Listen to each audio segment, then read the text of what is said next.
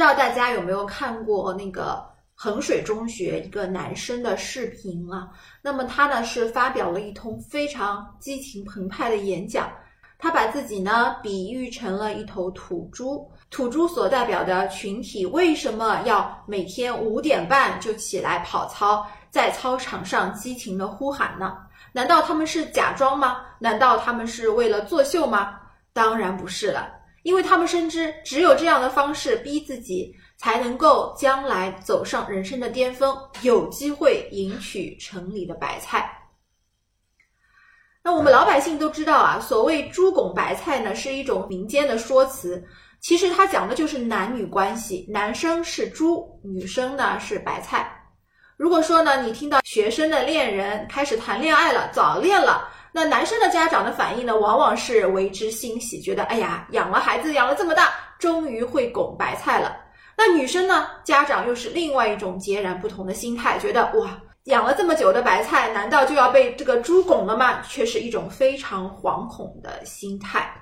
这个男生把自己比成了农村的这头土猪，那很有意思的点就在于说，为什么他的目标不是设定为农村里的白菜呢？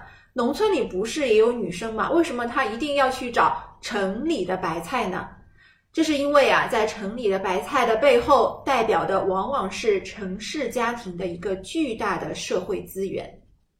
如果他能够通过婚配的方式追求到城里的白富美呢，那也就意味着他能够攫取或者是撬动城里的城市家庭的这些巨大的社会资源。农村的一套房多少钱？城里的一套房多少钱？无论这个农村的土猪怎样的努力，可能都没有办法光靠他本人的实力，在这一辈子实现阶层的跃升，站到和城里的男生同一个起跑线上。但是呢，他如果稍微努力一下，进入一个好的大学，获得一个好文凭。来到大城市当中去打工，成为社畜，那么他拥有了这一张城里的入场券之后呢，他就有资格能够追求一个城里的白富美。不管这个白富美是怎样的吧，可能就是比农村的白富美更加的有钱，更有相应的社会资源。那这样一来，他不就改命了吗？我想，这就是这个男生为什么在演讲的时候如此亢奋、如此咬牙切齿的那个原因。不仅仅是说他发现了有这样的一种改命的方式，他为之感到兴奋。更多的呢，他可能就是因为认识到了这个不公平的社会现实，农村和城市的这种巨大的资源和财富的差异，他必须呢给自己树这样的一个一个目标，然后他才能够有这个动力去追。追求这个目标，去追求改变自己的这个命运。其实，我们作为城里白菜的家长呢，我觉得啊，我的首要的目标，倒不是说要让女儿如何如何考取什么样好的学校，那能够怎么样走上人生的巅峰。最重要的是，不要让她陷入恋爱脑。千万你要认识到，他为什么要接近你呢？是因为爱情吗？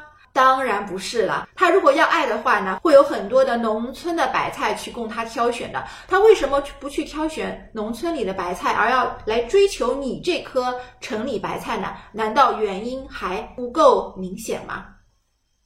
我希望能够对这样的现象进行一些反思，而不是一味的说：“哎呀，好感动，好感动。”如果这样的男生他来到了城市之后，向一位城里的女生发起了这个求爱的举动，如果被拒的话，那么他原先的整个的这个人生的信念呢，就轰然倒塌了。这个时候，他又该如何自处呢？他难道不是会愤而泄愤吗？他会觉得说，我都这样努力了，为什么你们还是看不起我？为什么你还是不愿意跟我进行婚配？难道他不会变成一个非常极端、非常吓人的一个定时炸弹吗？我希望大家能够意识到这个问题，然后呢，作为自保吧，教育自己家里的白菜，千万不要被这样的土猪给拱了。